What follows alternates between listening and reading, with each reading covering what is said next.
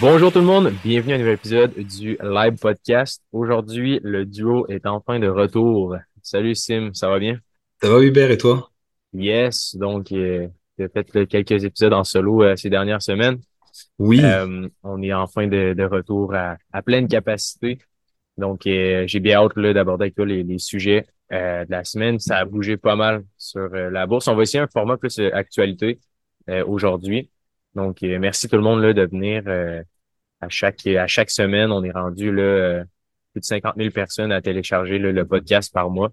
Donc, ça commence à devenir là, un, un, un des plus gros podcasts là, au Québec et au Canada sur le sujet. Donc, je vous remercie tout le monde de d'écouter et de partager là, quand vous en avez l'occasion. Donc, plongeons directement dans les sujets d'aujourd'hui. la fameuse, adressons le, l'éléphant dans la pièce, la, la faillite de la First Republic Bank. Euh, Sim, je ne sais pas si tu as vu euh, la, la, la, chose passer euh, dernièrement. Oui, oui. Ouais, on la voit beaucoup passer. Beaucoup de banques américaines en difficulté. Il semblerait, selon les gros titres.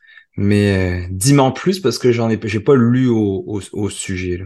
Ouais, non, c'est ça. C'est quand même fascinant. Là. Dans le fond, la First Republic Bank, pour les gens là, qui sont pas au courant, c'est devenu euh, la deuxième plus grande faillite bancaire de l'histoire des États-Unis. Euh, c'était une banque là, euh, régionale qui avait plusieurs centaines de milliards là, en, en actifs. Puis je pense que ça va être intéressant d'en parler, mais aussi de voir un peu les répercussions que ça a. Puis nous, en tant qu'investisseurs, comment est-ce qu'on peut s'adapter à, à, aux fameuses là, de, de ces banques-là? Est-ce qu'on devrait s'inquiéter ou pas? Fait qu'on va, on va plonger un peu dans le sujet, on va regarder c'est quoi les causes, et après ça, qu'est-ce qu'on peut en retirer là, pour, pour les prochaines semaines, les prochaines. Euh, donc, Sim, pourquoi la First Republic Bank a-t-elle fait payer? Je pense que c'est la, première question qu'il faut se poser. Euh, pour celles et ceux qui avaient écouté un épisode euh, sur la Silicon Valley Bank, on en avait parlé un petit peu. C'est une autre grande banque aux États-Unis qui a fait faillite ces dernières semaines. C'est là pour la même raison, essentiellement. C'est au fait qu'elle détenait un nombre important de dépôts non assurés et qu'elle avait des problèmes de liquidité. Fait en gros, simplement dit, c'est que les investisseurs ou les gens qui avaient de l'argent dans, dans euh, la First Republic Bank s'inquiétaient un peu de la situation parce qu'il y avait des, des fonds qui étaient pas assurés. Donc, ce qui est arrivé, c'est qu'à partir de décembre 2022, 67,4% des dépôts de First Republic Bank n'étaient pas assurés. Fait ce que ça a fait en sorte, c'est qu'il y a beaucoup de leurs, leurs clients qui ont décidé de se retirer suite à, à l'espèce d'incertitude dans les marchés. Fait que ce qui est arrivé, c'est qu'ils ont commencé à manquer de liquidité. Puis quand une banque manque de liquidité, ben souvent quand ils doivent payer, par exemple, des, des taux d'intérêt élevés ou qu'ils doivent payer euh, tous leurs employés, etc., etc., ben ce qui arrive, c'est qu'à un moment donné, ils vont se faire liquider. C'est exactement ce qui est arrivé. Puis en plus de ça, ben, veut, veut pas, les agences de crédit euh, ont commencé un peu à, à pas à, critiquer, mais à sous-noter la First Republic Bank. Fait que ce qui est arrivé, c'est qu'en plus de ça, ben, tous les investisseurs ont commencé à être super méfiants. Donc, en gros, manque de liquidité, manque de confiance des clients, retrait euh, prématuré, puis eux, il n'y avait plus d'argent pour justement euh, donner ça à, à, à ces clients-là. Fait au bout du compte, ils n'ont pas eu le choix de déclarer faillite et de se faire racheter par euh, JP Morgan. C'était quand même fou quand tu y penses. C'est une banque qui existe depuis plusieurs, plus, plus de 100 ans, si ma mémoire est bonne. Puis, juste le fait que du jour au lendemain comme ça, si ma mémoire est bonne, c'est une action qui se tirait au-dessus de 100 dollars, je pense. First Republic Bank. Ouais. Euh, euh, le, le, le, prix de l'action est environ à 140 dollars avant que la nouvelle arrive. Et depuis euh, depuis le temps, euh, passé de 123 à 42 cents dans l'espace d'un mois. ouais, ça fait mal. C'est quand même euh, c'est quand même fascinant. Est-ce que tu avais déjà vécu ça? Puis, by the way, désolé, le First Republic Bank, c'est pas une banque là, qui, qui est centenaire. Elle a été fondée en 1985. Donc, il n'est pas si vieille que ça, mais somme toute, ça reste que il y avait énormément de, de fonds associés à celle-ci. Euh, comment c'est quoi un peu ta réaction par rapport à tout ça, Sim? Est-ce que ça, ça t'inquiète? Est-ce que tu arrêtes d'investir en bourse? Comment tu Non, non, présentement, non. Au contraire, euh, j'essaie d'investir le plus que je peux en bourse. Euh, je pense que tu sais, on a déjà parlé des piliers, tu sais, l'entrepreneuriat, l'immobilier, la bourse. Bah, j'essaie d'avoir ces trois piliers-là parce qu'à un moment donné, c'est quoi que tu on peut s'adapter, mais c'est quoi qu'on fait? Moi, je fais avec la RBC, par exemple, mon hypothèque avec la TD, euh, mes comptes sont avec euh, Questrade, Interactive Broker, Wealthsimple. Mais à un moment donné, on fait quoi? On ressort tout notre argent, on le met sous notre matelas, puis on attend que ça passe. Donc, tu sais, il y a ce risque-là aussi de, de voir un petit peu comment on, comment, comment on s'adapte à cette actualité-là. Mais après, effectivement, quand tu as des dépôts qui sont non garantis, bah, les gens bah, non, non assurés, là, les gens, ils disent, OK, j'ai un million, deux millions dans, dans le compte, euh, dans mes comptes d'investissement, l'équité de ma maison, etc. Puis s'il se passe de quoi, je perds tout mon argent parce que mes dépôts sont pas assurés. Donc là, ils ressortent leur cash. Donc là, c'est sûr que ça entraîne un, comme des, des, des dominos, là, tu sais, les dominos qu'on tient droit, puis qu'on fait tomber un, puis tout le reste, il tombe. C'est l'effet de masse. On en a déjà parlé à la Covid avec le papier toilette. À l'époque où tout le monde pensait qu'on allait manquer de papier toilette, les gens, il y a eu une pénurie de papier toilette parce que tout le monde s'est mis à en stocker des caisses et des caisses chez eux alors que ça avait comme zéro rapport, on s'entend. Ben, c'est un petit peu la même chose avec les banques, c'est que les gens ont peur. Ah, je vais manquer d'argent, ils retirent. Puis comme tu l'as dit, une, une banque qui a pas de liquidité pour prêter à ses clients, elle fait comment? Elle fait pas. Ouais. non, c'est quand même fascinant. Puis aussi de voir qu'il a je sais pas, on en parle depuis longtemps, là, toi et moi, de comme euh, la, la récession puis l'importance de se diversifier et tout.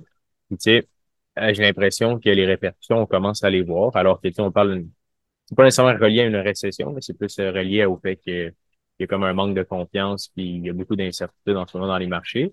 Mais somme toute, c'est quand même drôle de voir le pouvoir des FNB. je regardais justement le, le FNB du, euh, des banques régionales. Euh, Aux États-Unis? Oui, exactement. Puis tu sais, on parle de euh, c'est un des plus gros FNB avec le, le, le la, la First Republic Bank comme euh, actif euh, a perdu comme 30 de sa valeur versus comme détenir l'action directement puis perdre 100 de ses, de ses placements. Fait que, même si bon ça n'aurait pas été un très bon investissement d'acheter euh, un FNB des banques régionales américaines, mais somme toute, ça donnait souvent l'exemple de OK, si je possède les cinq grandes banques canadiennes, tout d'un coup, la banque TD, il y a un scandale qui sort ben, tu sais, ça risque que les autres vont quand même euh, être en mesure de compenser. Puis c'est un petit peu ça qu'on j'ai l'impression qu'on est en train de voir. Surtout dans des un moment d'instabilité comme ça, la beauté de la chose, d'être diversifié, c'est comme tellement bien ressenti. J'ai l'impression qu'on le voit plus que jamais, là, ce qu'on apprend sur les mains d'école euh, est comme tout en train de se, se réaliser en ce moment. Là, non, c'est clair. Je, le, le fonds pour les banques s'appelle VFH pour euh, les banques euh, américaines, de ce que je ne pense, Vanguard Financial ETF. Je sais pas exactement ce qu'il y a dedans. En tout cas, c'est les banques américaines. Uh-huh. Puis euh, il y a vécu une bonne chute. Hein. on voit vraiment depuis le, le, sommet de, de VFH, on est rendu à moins 25, moins 25,5%. Un peu comme, ah non, excuse-moi, je suis, non, c'est bon. Et puis, quand tu regardes Z2B, c'est un petit peu la même chose. Z2B qui est les six banques canadiennes depuis le sommet qui était donc aux alentours du, de février 2022. Euh, on a perdu 21,5% à peu près. Mmh, mmh, mmh. depuis le début de l'année, euh, bah là, depuis le début de l'année, euh, ce que ça dit, c'est que year to date, on a 0, bah, moins 0,36, donc on a quasiment rien fait depuis le début de l'année. On oscille, si tu regardes, ça ressemble beaucoup au S&P 500, on est sur un canal, donc euh, on va dire en, phase de range, on appelle ça un canal de côté, un mouvement de côté. C'est que tu pourrais tracer deux droites parallèles, l'une au-dessus de l'autre, puis ça rebondit entre les deux. Ça mhm. fait comme un zigzag, ça monte, ça descend sur les supports et résistances. D'ailleurs, on a une partie euh, dans les infolettres sur l'analyse technique. Si vous ne l'avez pas regardé, allez-y. Euh, donc euh, voilà, fait moi, ce que j'en retire de, de, tout ça, de la faillite des banques régionales, c'est que oui, il y a beaucoup d'instabilité économique sur euh, les, les marchés en ce moment, mais somme toute, d'avoir une approche diversifiée et continuer à investir prouve un peu que ça fonctionne. Je veux dire, oui, cette, cette partie-là du marché va pas super bien, mais quand on regarde du Facebook, du Meta, pardon, fait plus 150% depuis le début de l'année, du Microsoft également, qui quand même grossit super bien. J'ai l'impression que euh, malgré l'incertitude de continuer à investir, c'est vraiment là, j'ai l'impression que, ça va démarquer les gens qui sont super rentables en bourse versus ceux-là qui le sont un peu moins. Euh, donc, donc voilà, passons à la prochaine euh, nouvelle. La fameuse rencontre annuelle de Berkshire Hathaway, pour les gens qui savent pas c'est quoi, c'est lorsque Warren Buffett et Charlie Munger s'assisent ensemble et parlent un petit peu de leur investissement, leur vision des choses pour la prochaine année. Puis euh, c'est comme un événement euh, assez, assez légendaire là, pour euh, les investisseurs. Là, tous les, les gros joueurs là, regardent ça avec beaucoup d'intérêt parce que je veux pas, c'est un des meilleurs investisseurs de tous les temps. Il fait qu'il donne vraiment sa, sa perception des choses en direct. C'est, c'est il y a quand même quelques pépites d'or.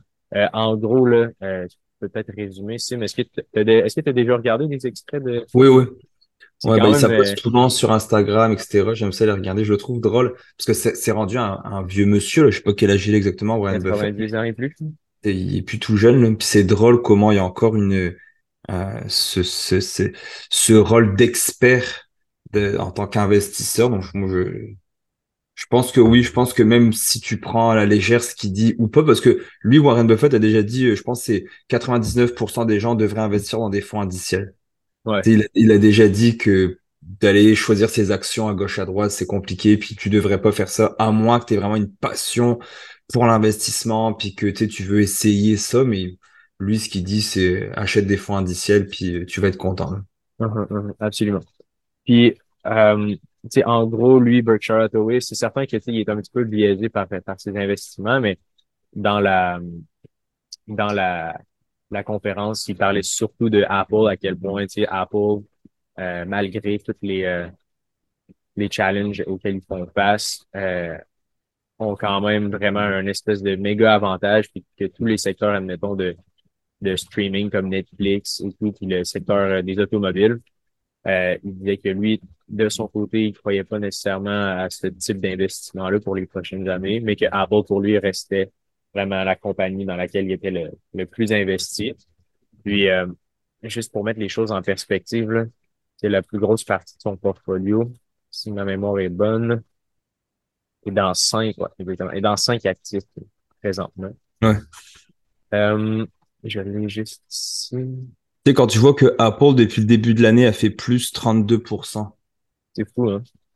Microsoft, c'est pareil. Le Microsoft, ça va super bien. Mhm. Donc, moi, Apple, Microsoft, c'est deux compagnies que je vais pas le cacher, que j'aime beaucoup. Là. Ouais, absolument. Puis, c'est 77% de son portfolio en ce moment euh, est concentré dans cinq actions. Apple, avec 151 milliards. Bank of America, avec près de 30 milliards. American Express, près de 25 milliards. Coca-Cola Company, 25 milliards. Puis euh, Chevron, avec 21. Euh, Chevron étant une compagnie c'est quand même fou euh, de voir justement les performances de ces entreprises-là. Euh, je, trouve ça fascinant quand même et en gros, c'est vraiment un, une force à travers toutes ces années-là, puis de voir un peu dans quoi ils investissent, ça nous permet en tant qu'un jeune investisseur de, de mieux comprendre un peu plus la mécanique derrière ça. Parce que tu sais, quand tu regardes les nouvelles, tu te dis Oh my god, ça doit être la fin du monde, tu sais, les banques font mm. faillite mais tu te rends compte que tu le S&P 500 s'en tire pas si mal que ça depuis le début de l'année, malgré toutes ces euh, cette espèce de, de, de vague tumultueuse. Je trouve on est à 7%. Depuis le début de l'année, on, est à 7%. C'est ça, exact. Fait, lorsque tu lis les nouvelles versus euh, tu regardes un peu les faits, les données, c'est un peu plus rassurant de voir que, OK, tu sais, malgré ces fêtes-là qui peuvent faire peur, là, je veux pas, tu sais, la banque, ah c'est un signe euh, super important de notre économie. Puis euh, de voir quand même que ça fait plus 7% de S&P 500, ça prouve un petit peu que, encore une fois, dans les moments d'incertitude, de commencer à, de continuer à investir, ça peut, ça peut vraiment beaucoup rapporter. Ouais, bah, tu sais, je l'ai dit, euh, le, si vous l'avez pas écouté, le, pas le podcast de la semaine passée, mais l'autre d'avant, c'était sur investir en temps de crise. Puis il y a trois statistiques qui m'avaient frappé. C'était que euh, c'était Fidelity Investment qui avait fait cette stat-là, c'était que les investisseurs en 2008 qui avaient continué à investir, on a eu une grosse crise en 2008, on, est, on a perdu moins 55% sur les marchés. Ben, les investisseurs qui avaient continué d'investir en 2008, ben, versus ceux qui avaient arrêté de 2008 à 2010, ben, en 2018, leur portefeuille valait 2,5 fois plus.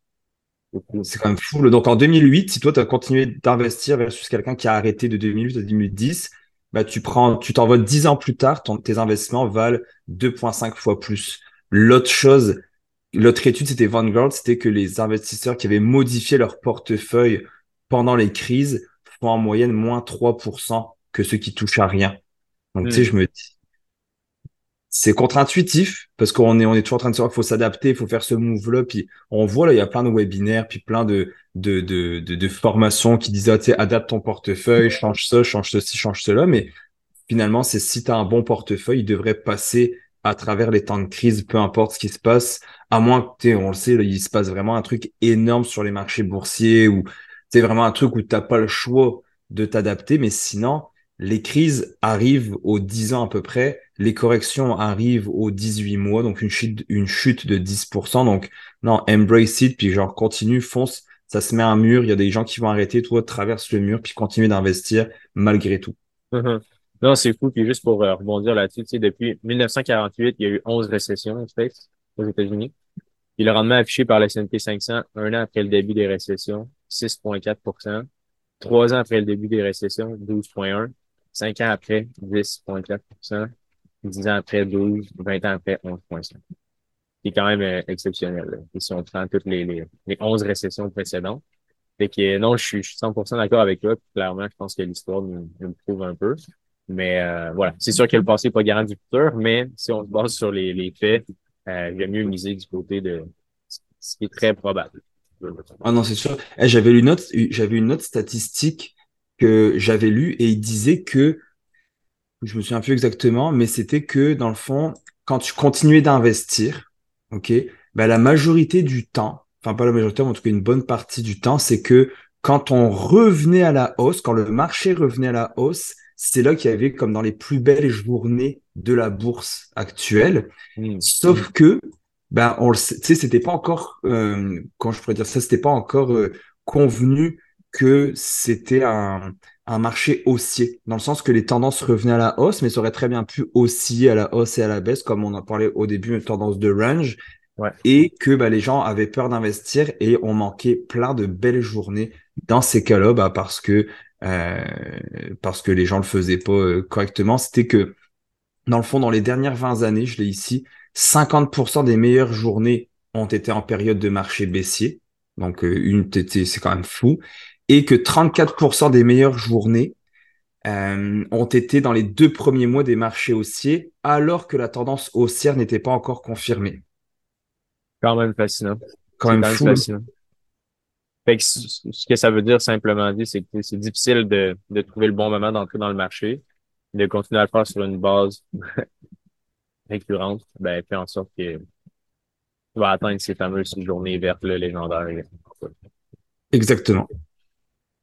Voilà, donc euh, c'est tout pour euh, les, les, deux petites actualités euh, de la semaine. Est-ce que Sim, il y avait un mot de, de sagesse ou des, des trucs que tu voulais rajouter là, sur, sur cette semaine?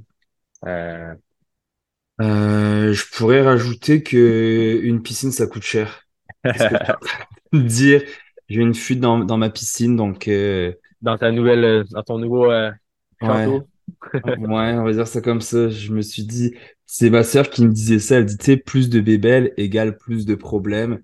Puis c'est un petit peu ça que je suis en train de m'apercevoir. Je me dis. C'est vrai, toi, tu passé de, de quelqu'un de très frugal à ben, un peu plus. Euh, ouais.